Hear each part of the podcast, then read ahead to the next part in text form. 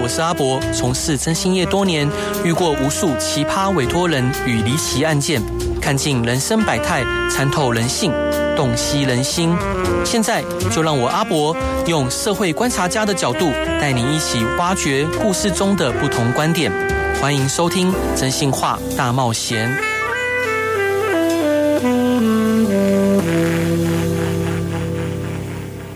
Hello，各位亲爱的听众朋友，大家晚上好，欢迎回到飞碟电台，收听由我真心是阿仔主持的《真心话大冒险》。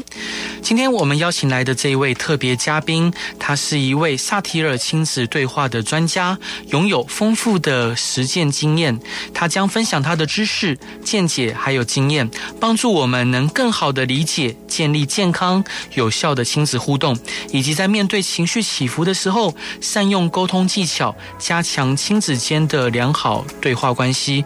让我们一起热烈欢迎李依婷老师，Hello，欢迎您。 Hello，智博，Hello，各位听众朋友，大家晚安，大家好，所以老师，您的眼神好温柔哦。谢谢谢所以一谢。直以来都是这样子吗？呃，当然没有啊，哦在学萨提尔模式之前，我其实是一个比较急促、嗯比较高压的妈妈。是那因为家庭生活里面都是要赶赶赶，哦所以每天都在大吼大叫这样。天啊，嗯，所以我是学了萨提尔模式之后，才慢慢的学会生活。嗯哼。嗯，那想请教老师，就是介绍一，请您介绍一下萨提尔的亲子情绪课以及萨提尔的亲子对话这两本书。嗯那这两本书可以提供呃读者们什么样的知识学习呢？嗯，最简单的哦就是，譬如说，像我们在遇到孩子崩溃、哭泣、不去上学，然后我们的爸爸妈妈过去的教育概念就是：你怎么不去上学呢？哦对你要勇敢呐、对你要加油啊！嗯好，这是我们过去对于教育孩子的一个直视的教养。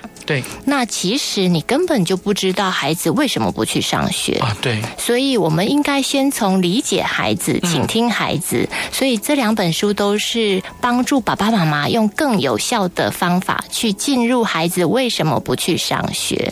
譬如说，像我前两天我去演讲，那我一上台我就说：“哇，我今天来这里好紧张啊！”哦然后我就问：“那如果你有学过萨提尔模式的话，你会怎么跟我说话呢？”因为我要去教导大家如何运用萨提尔模式来对话。对，那有听众就是有那个学习者就说：“老师，你已经这么厉害了，你可以的。嗯”那这个也是传统的对话方式。哼那当然，他觉得我可以，可是，呃，听听话的人会觉得有压力，啊，对因为我可能自己本来就觉得不行，我要怎么可以呢？啊是，所以，其实传统对话会带来一些压力、嗯负面的效果，不见得会达到你想象中那么的有效。嗯那其实，如果你问问我，咦，你为什么紧张啊？嗯其实你会更理解我为什么紧张。其实我是因为这个准备的东西太多，我怕讲不完。对，然后听众朋友就是学习者才说啊，原来是这个。嗯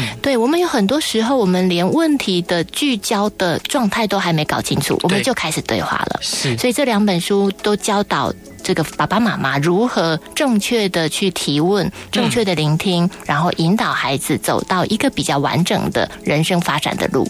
是，谢谢老师。那其实我在看这两本书的时候，我也在反躬自省，因为我觉得不只是对孩子，像我是开公司的嘛，我开征信社，嗯那有时候员工他会告诉我说啊，老板我做不到，或者是我不想做，那我就会拿自己的标准来要求他。啊，所以呃，我在读，包括老师刚刚的分享，还有在读这两本书，我都觉得天哪，我或许应该不是不是或许，我应该要改变我的说话以及表达的方式。嗯对你讲到一个很重要的关键了，嗯萨提尔模式不是只是拿来引导孩子，对只是呢，我把它作为，因为我是个妈妈，嗯所以我把它运用在家庭生活上。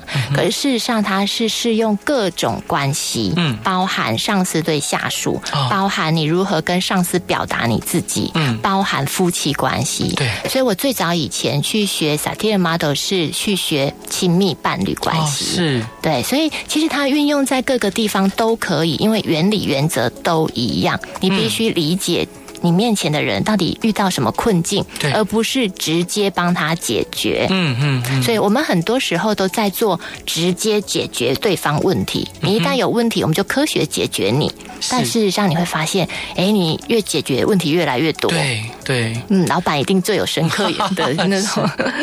所以老师想请教，因为相相信很多听众朋友可能听到这边还是不是很了解，嗯到底什么是萨提尔模式？因为很多人对这个名词可能是第一次听过。嗯，对，其实萨提尔模式他是美国的心理咨商师，他在这个两千年，就是呃西，就是在。两年前，呃，两千年左右啊，他是美国的心理大师。嗯，然后呢，他是唯一第一个把心理咨商师过去是 one by one 的咨商系统，嗯，把它变成家族的咨商系统。是，也就是说，以前我们去做咨商个案的时候，心理师都会 one by one 跟你对话。嗯对，可是他也以前也是哦，然后呢，他有一天突然发现他在做的个案。本来已经要结案了，嗯，这个个案是个女生，对然后她本来很内缩、嗯害怕、恐惧，对可是慢慢智商以后，她变得比较开朗，嗯比较阳光。对，然后有一天，这个萨提尔就接到这个女孩子的妈妈电话，啊、是，然后妈妈就打电话来说：“嗯，你到底是怎么把我女儿变得这么恐怖？啊，怎你么到底对她做了什么？”嗯，然后萨提尔就觉得，哎，我好困惑啊，他都快要结案了，怎么会妈妈来骂我？对，然后他就问妈妈怎么了呢？嗯原来妈妈觉得这个女孩子在做智商的过程越来越有自信，越来越有价值，越来越不听话了，啊、是，所以妈妈就感到恐慌。嗯那萨提尔在听这段电话的时候，他也他其实能力很好，嗯，他听到的不是愤怒，对，他听到的是恐惧。对，所以他就跟妈妈说：“妈妈，这样好不好？也许我哪里做不好，嗯我可不可以邀请你到我的智商室来，嗯哼，给我指导，嗯，让我知道我哪里做不好？你对听听看，我跟你的孩子之间做了些什么？”嗯哼，那妈妈就说：“好，我要去指导你。”嗯所以那一天他记得很清楚，这个女生。妈妈还没来之前，她本来还 OK，嗯可是妈妈一旦走进这个智商室之前的脚步声，她、就嗯对发现这个女孩子从比较正正坐的样子慢慢变萎缩了，啊、是，然后手脚开始搓揉，嗯嗯嗯，很紧张。对，然后萨提尔才觉得，哦，他终于明白一件事：为什么过去他经常在智商的个案离开智商室之后、嗯又回来了，啊、是，因为家族系统是不会改变的，对，所以他才认知到，我不断的在做个案，原来他回到系统里面是没有效的，是，因为系统太过庞大，嗯，导致于你，即便你已经完成了改变，对，但是你的爸爸妈妈他依然用旧的姿态来面对你，嗯嗯嗯，所以他才决定要做家族智商系统。是，所以慢慢的，我们才开展出家族智商的系统，就是从萨提尔开始的。了解。嗯，他所以他是一个人名，啊一个智商师的人名。是对那老师想请教您，就萨提尔模式可以怎么样的改善我们的亲子关系呢？好，其实我刚刚在开场的时候有说，我是一个高压的妈妈哦。嗯那过去我其实跟孩子，我为什么要学萨提尔呢？因为我有跟孩子有一个很剧烈的冲突。啊、是在他哦两岁的时候，大女儿，大女儿，嗯那两岁的时候，其实发生了一个很小的事情，嗯可是却勾引出我绝对的暴力，嗯因为她为了一杯奶茶，嗯我早餐我喜欢喝奶茶，是可是你知道妈妈的心态就是比较怪异哦，就是我觉得它不营养、嗯不健康，嗯然后它是化学的，哦对，所以我觉得呢，孩子最好不要喝。啊你看我对孩子多好的爱，嗯可是孩子接收到的却是你偏心，嗯你自己可以喝，对你不让我喝，嗯所以我也要喝，嗯因为这样子才公平。 所以就因为我跟他相差了三十六岁哦，对所以当他两岁，我已经三十八岁，嗯你就看到一个三十八岁的妈妈跟一个两岁的孩子在那里抢奶茶。哦然后他也非常的奋力的抓住那杯奶茶，最后奶茶就掉地上。嗯而当时我正要出门，哼我已经有时间的压力，嗯而奶茶掉地上，请问谁清？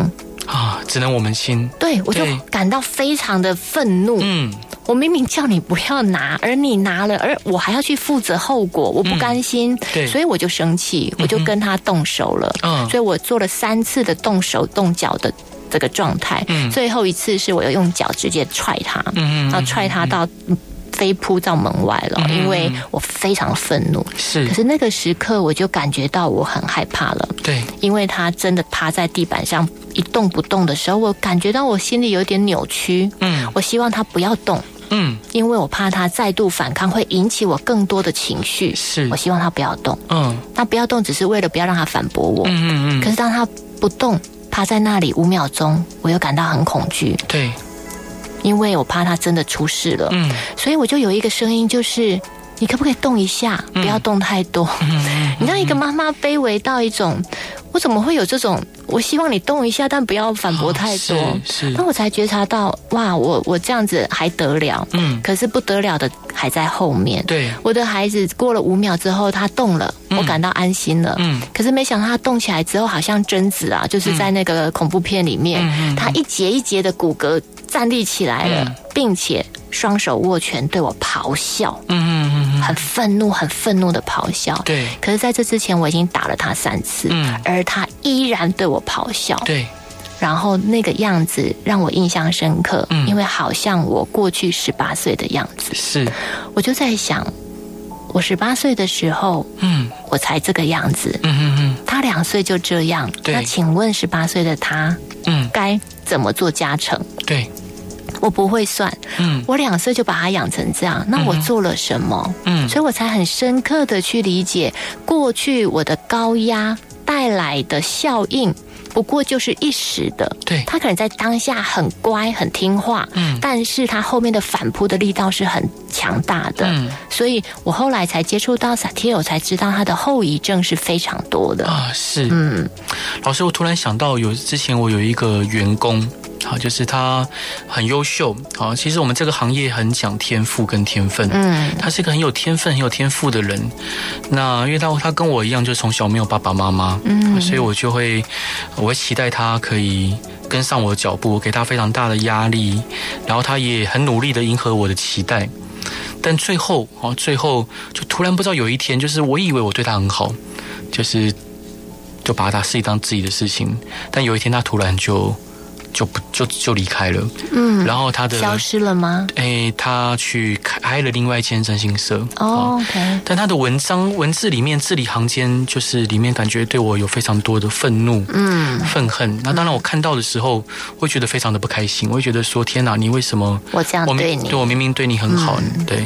但当老师您刚刚分享这些内容的时候，我其实能呃体会到自己，诶，或许就是在要求他的过程中，就是强加强加了很多不该有的期待，嗯，包括老师在书中有举到一个牙医的例子，嗯啊，就他希望父母希望孩子读牙医，好好的读， 对但孩子读半年就说，其实我不想读牙医，对我不想要面对那个牙齿上的黑洞，对啊，是，他不停的跟妈妈、跟爸爸说：“我不要读了，我要哦对休学，我填错科系。是，那嗯那呃，包括看这个书跟老师您刚刚分享，其实我内心是蛮感动跟觉得有点惭愧的。”嗯，老师这一段你想分享给大家的歌是孙运莹的《难厌》，为什么想分享这首歌呢？好，这也是我经常在做工作坊的第一首歌。嗯我觉得人活在这个世界上，尤其是爸爸妈妈，对，其实他们都为孩子着想，可是他们很少为自己照顾。对，那其实这首歌谈的就是，我们就像一只南雁一样。嗯，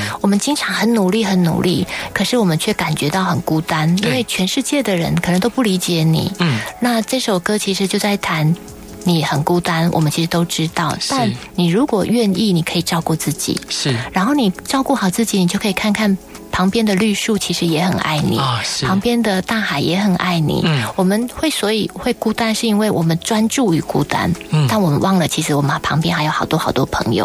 啊你只要愿意就可以融入，你只是要想要，你也可以。自己独处，嗯所以它是既可以独立又可以融入大家的一首歌。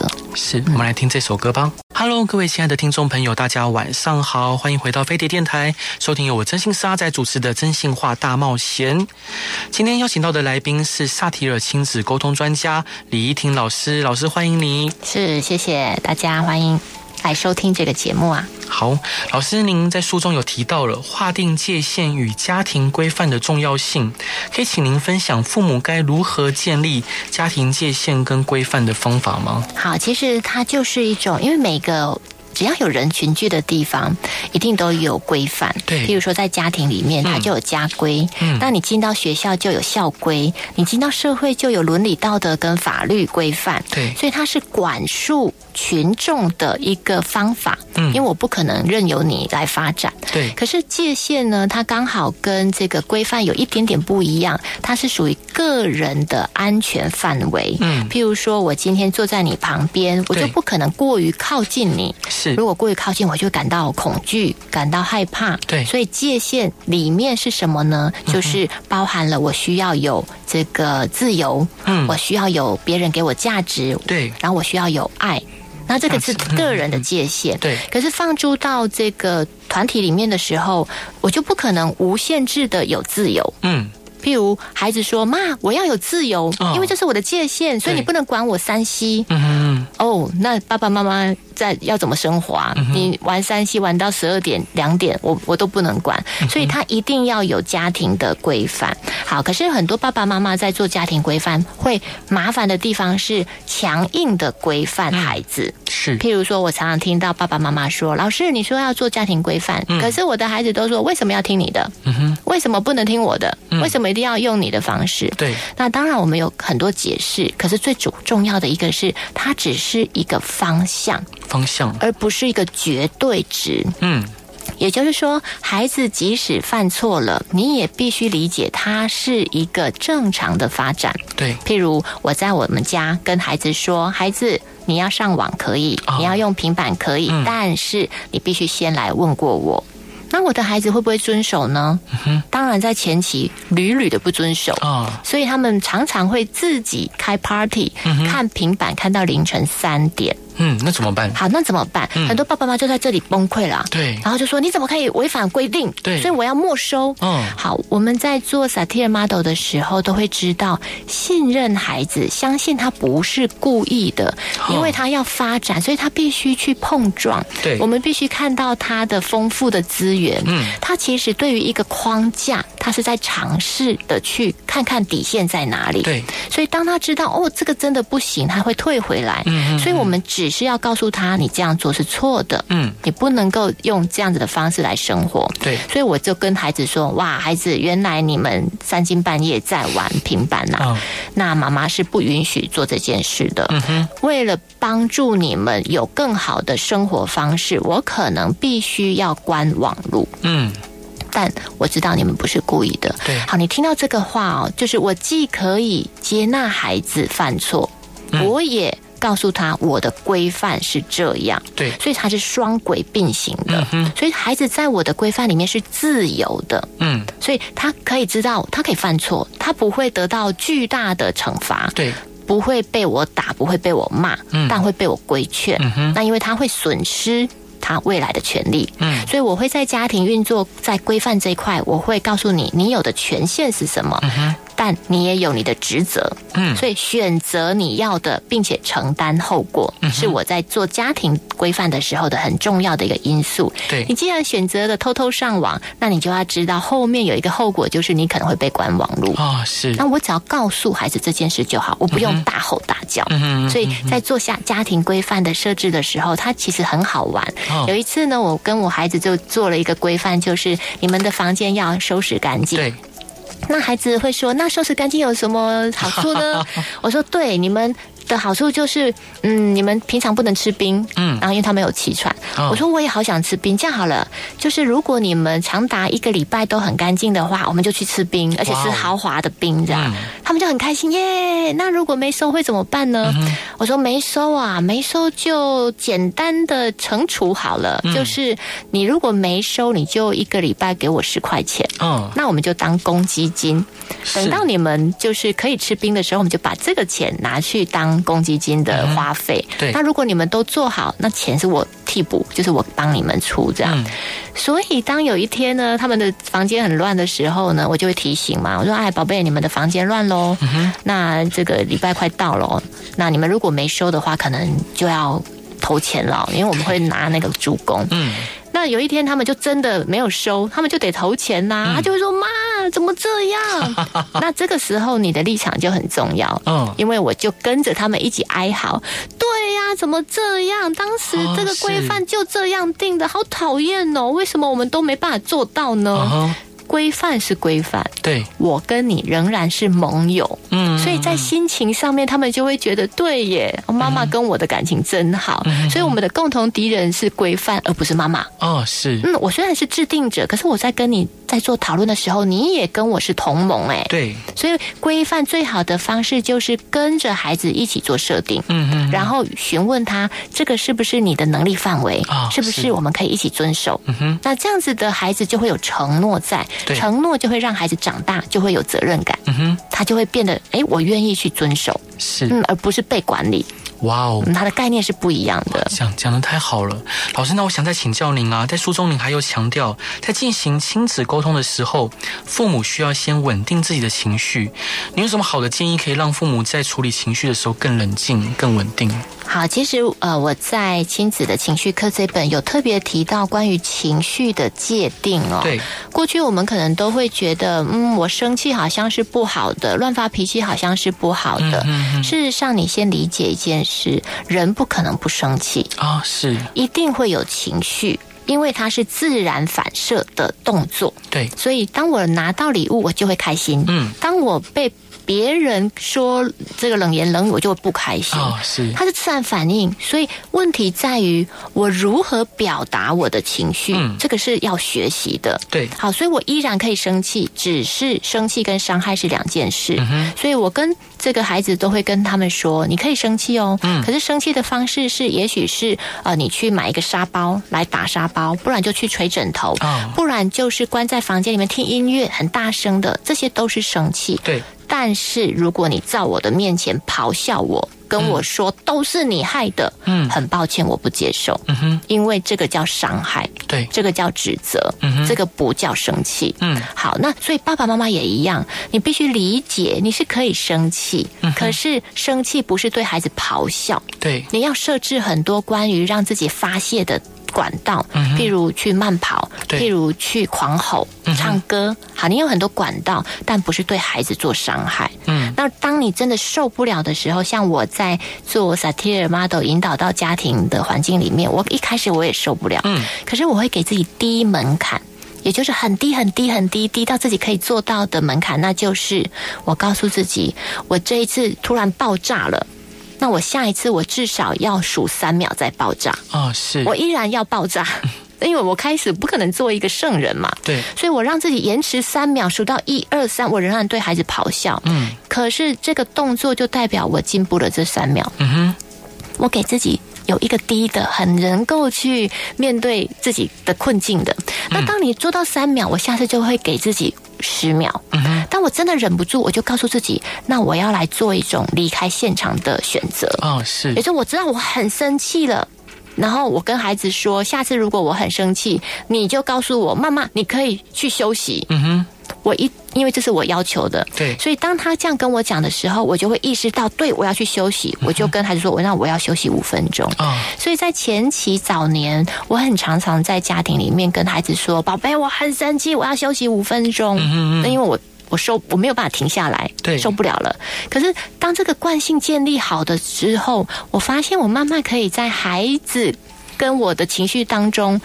稳定下来，嗯就是在那几秒钟、几个呼吸，我就依然可以稳定了，是我就不用离开现场了。对，对，所以你可以慢慢觉得，哎，我的能力增长了。嗯，它是一个渐循序渐进的一个面对的方法，而不是一个绝对要怎么样的方法。是，嗯，老师，想请教您，就是您在书中有提到您有三个孩子，那您是如何在实际生活中应用萨提尔模式？有什么？还有刚刚有举了一些例子，还有其他实用的例子可以分享的吗？好，其实我我的孩子这么多，他们最常发生的一个问题就是，妈妈，你最爱谁？啊，是，因为他们都会争夺，嗯，有家庭有孩有手足的孩子，他们就会争爱、嗯争夺重要性，对这是必然的。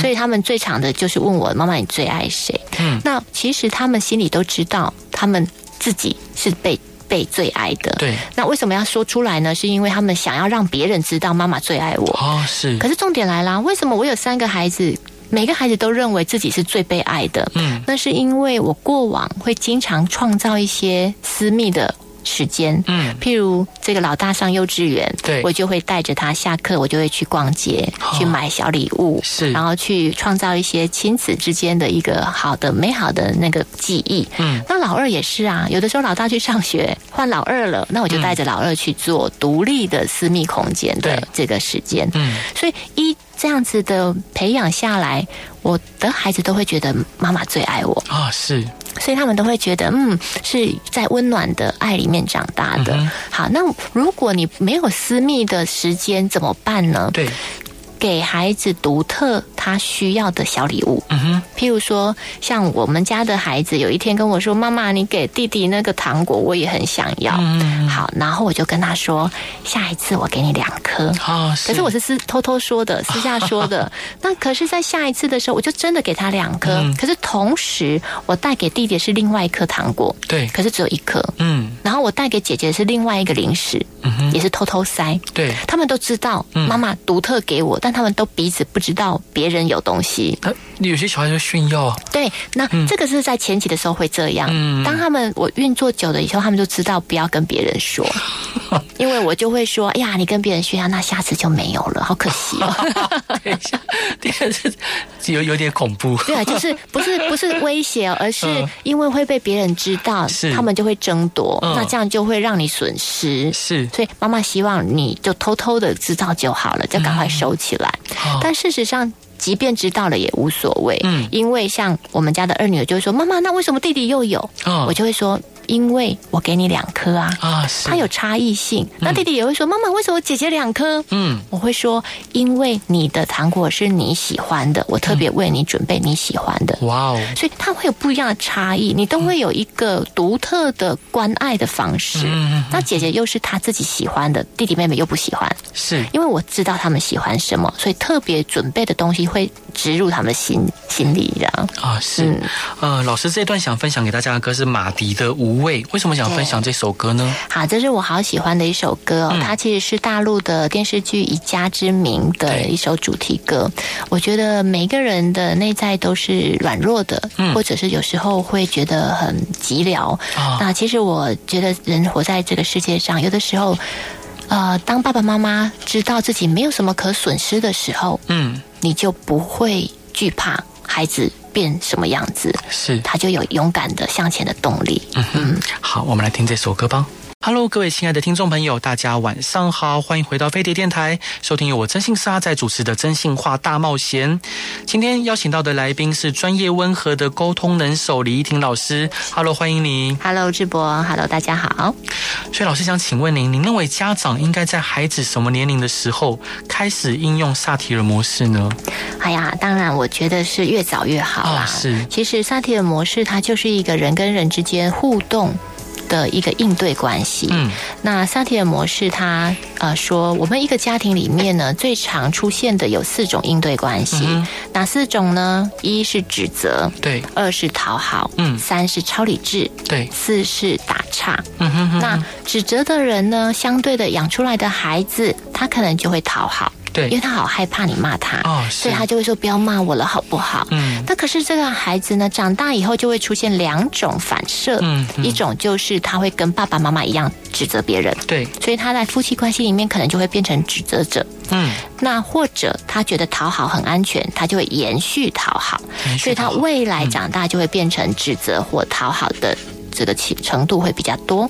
那第第三个是超理智，嗯那超理智比较会出现在爸爸。哦因为他觉得这个要用科学的方法解决问题，是所以我只要跟你说教，你应该就要理解。嗯那他背四书五经，他就会觉得你也应该要背这些。是所以他人的目光里面只有事件，没有人这个情感。嗯对好，所以超理智。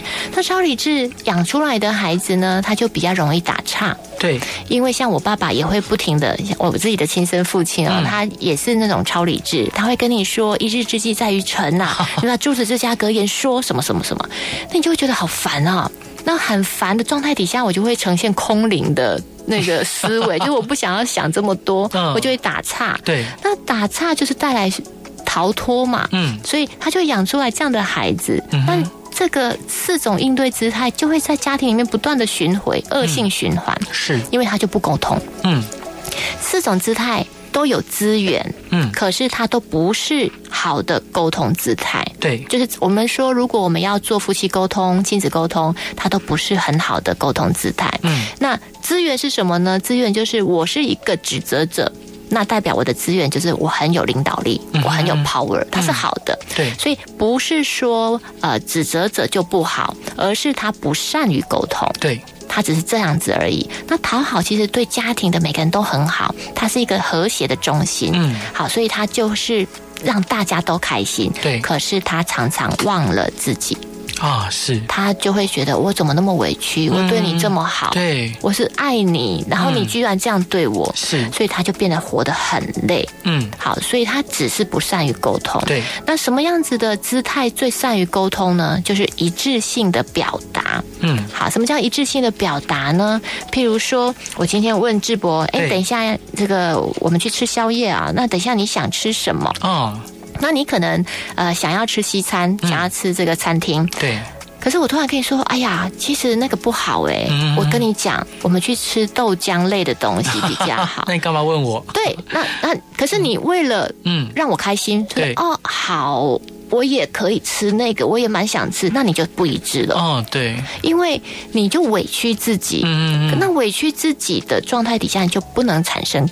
达到沟通的效果。嗯好，这个就是如何表述自己，对，作为一个沟通者，它是最重要的一个环节。是，那如果你有这样子的呃方法的话，你对于你的小小孩也适用。嗯去，因为外在的环境压力太大，对，譬如说你跌倒了，爸爸妈妈都会要求你不要哭，要勇敢。是，你很痛哎、嗯嗯，你还嗯不能哭，对嗯你还不能够悲伤，你要勇敢。所以是，慢慢你就长大，变成一个呃，我很痛，但我会说我不痛，嗯这叫不一致。啊，好，所以我们常常会说，哎，我们怎么慢慢远离了一致的初衷？那是因为社会环境、家长带给我们的压力。是，那我们要回到那个状态要怎么办？那这个东西就是，如果你在对你的小小孩做 satire model 的时候，可以一致性的表达你自己。哦，那所谓的一致性表达是。比如说，刚刚你说我想要吃西餐，可是嗯面对到我说我要去吃永和豆浆之类的这种话题，你要怎么表述呢？嗯，你可以这么说，啊、其实我比较爱吃西餐，但是我知道你喜欢吃永和豆浆，嗯那也许这次我陪你去，下一次哦你也陪我去、吃我爱吃的好不好？嗯哼，好，这是表述。那在表述的过程就有三个东西要兼顾，一是照顾自己，照顾自己，对，因为我也很想吃我自己要的。二是连接他人，哇，嗯哼我知道你想吃这个，没关系，现在今天先跟你一起去吃。对，好，第三个是事件，嗯，就是我们本来就是要去吃宵夜，好，这个事件我们妥善的照顾了，对好，所以这三方都达到和谐的时候，你就是一致性的表达者了。啊，是，那如果你想啊，我对小小孩也这样子做的嗯话，他就会每天每天的训练出我要一致性的表达。嗯我既照顾了你，我又可以表达我自己，而事件又可以有前进的动力。嗯，那这个孩子不就越长越一致了吗？哇哦，哇，真的超超棒的，欸嗯，老师，那想呃请教您，就是我相信呃很多听众朋友听到老师您刚刚的分享，一定都有茅塞顿开的感觉哦。那有没有读者跟您反馈说，在应用您书中分享的，呃，像其中有一本书《萨提尔亲子对话》里面有一些实境的练习，那应该有很多听众朋友或者是读者在应用之后，呃，亲子关系发生变化的故事，可以跟大家分享吗？好，其实蛮多的哦，因为我在里面呃列了对话的三个工具，嗯叫做听和心。啊，这三个字就是三个工具，听是倾听，和是核对，对，心是用心的欣赏。嗯好，那听。怎么样才叫听呢？嗯我们经常面对孩子说：“妈，我不想去上学。”我们就不想听了，嗯我们就想要解决它。对，所以，当听的时候是完整的倾听他为什么不想上学。嗯，那核对他是哪里出了压力吗？妈妈需不需要帮你的忙？嗯对要怎么帮？你希望妈妈做些什么？嗯，这就是核对。核对有一个东西很嗯好用，叫做附送，对，就是你听到什么说什么。是这个是最基础的倾听嗯跟核对的技巧。是，很多人在运用完之后就觉得哇太好用，因为你不用解决，你就解决、得到了解决之道了。嗯对怎么说呢？譬如两个孩子在打架了。弟弟说：“妈，哥哥 打我，你只要附送他就好了。哦，哥哥打你啊！嗯嗯嗯，好，如果你可以再多问一点，打你哪里呢？打对我这里、这里跟那里。嗯，你就附送哦，哥哥打你这里、这里跟那里，哦你还好吗？嗯我不好，因为他流血了，他 很痛。哦，去描述嗯他，你看到什么说什么、呀，真的也有一个指甲的痕迹耶，他对流血了耶，嗯嗯嗯嗯应该很痛哦。对我很痛，那你需要妈妈帮你贴 OK 绷吗？嗯，不用啦，我现在已经好多 了，因为我们嗯在做听核心的时候，他经常就是情绪已经抒发了。对，他已经表述完，他就疗愈了。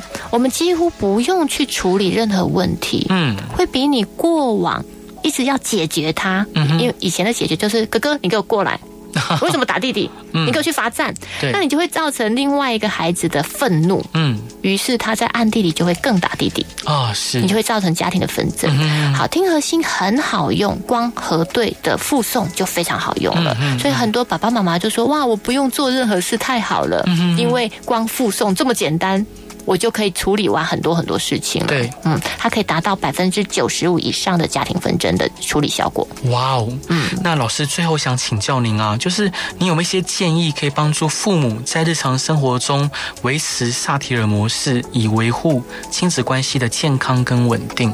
好，其实我常常会鼓励我的学生，嗯你一年至少要回来。上一次工作坊，嗯那工作坊其实是体验性的、哦，对因为体验是靠身体。是好，我们常常说，你用头脑去记住的东西很容易忘掉。嗯，我有很多概念观念，今天透过这个节目传递给你，我相信你转身就忘。嗯可是你的身体记忆，譬如说你曾经记得妈妈抚摸过你的背，对那个记忆是不会忘记，那个感受、那个爱是不会忘记。是所以如果你一年可以回来校正一嗯次，你就会知道你走的方向对不对。那如何在这个日常生活里面稳定的接住自己，走在对的路上呢？事实上，你可以有几个 group，就是你一起有一个学习的 group。对那我自己会在呃工作坊之后，会把所有的学生纳入一个。学习的群组，只要他们有提问，我就会在里面做回应。那这样子就帮助他走到一个比较好的道路上，是就不会忘记我过去教的。好，大概就是一个简单的。那如果你都没有去上过课，你想要透过这个书来学，当然你最好的方式就是三不五时翻一下。啊、是，就回到那个记忆点上面，这样、对。所以我最近也会把这个亲子对话，还有另外一个有声变成有声课，啊、是它，会用听的，你不用。看文字，你用听的，嗯那听有什么好处？像我今天在这里讲话的语调，对，在这里传递出来的温暖，嗯你都可以透过感觉把它吸收起来。是那它也是一个很好的在日常生活中辅助的效果工厂工具，这样。是，嗯老师，那您刚提到工作坊，如果说呃有想要多学习或者想要体验的这些听众朋友，他可以如何寻搜寻到您的工作坊呢？好，我自己有粉砖哦，我嗯的粉砖叫李依婷的萨提尔教养，是李依婷是我的名字。嗯那萨提尔教养是我用萨提尔模式在推动亲子教育。是那这个粉砖呢，里面都会有各式各样关于我的活动讯息。是那我的工作坊是交由长耳兔心灵维度在举办。啊、好，是，所以如果你也呃记得长耳兔心灵维度，你也可以上网搜寻，他们有一连串的心灵课程，嗯不是我的而已，有各式各样的老师。哇哦，我建议大家可以尝试着不同的老师去试试 看，因为不见得我适合你。嗯，那有很多老师一定找得到你适合的。是，嗯就是粉砖是李怡婷的萨提尔教养，对好，就可以找到老师您的相关活动跟是相关的资讯。嗯老师，今天真的非常感谢您上节目的分享， 谢谢大家而且而且要嗯再次跟各位听众朋友，尤其是呃，不管是父母或者是可能呃人际关系让你有一些挫折的朋友，我觉得这两本书都非常适合各位去阅读。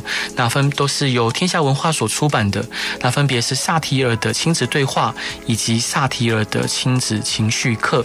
老师，最后一段你想分享给大家的歌是赵磊的《我记得》，为什么想分享这首歌呢？啊，这也是我最近非常非常爱的一首歌嗯。他在讲述一个人来到这个世界上，嗯，然后他带着前世的记忆，对，可是他只有一秒钟的记忆。好、是他，们经常，其实我们人跟人相处，嗯，经常是在争执，对，可是我们经常忘了当下需要好好的被珍惜。嗯嗯我们经常错身而过，就对是我今天坐在这里，我可能是上辈子你的姑母，嗯，可是我们经常不认得彼此了。对，那可是我们每一次都没有在当下做珍惜。我希望大家可以掌握你身边的所有的幸福的小时光， 是而，不要只是把目光看到争执而已，去擦亮那些幸福的时光，嗯不要老是一辈子的都错过，太可惜了。哇。老师，今天很感谢您的分享，我真的觉得获益良多，嗯真太感谢你了。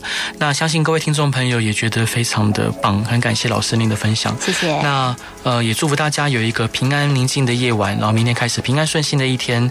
好，谢谢老师，谢谢然后大家晚安，拜拜拜拜。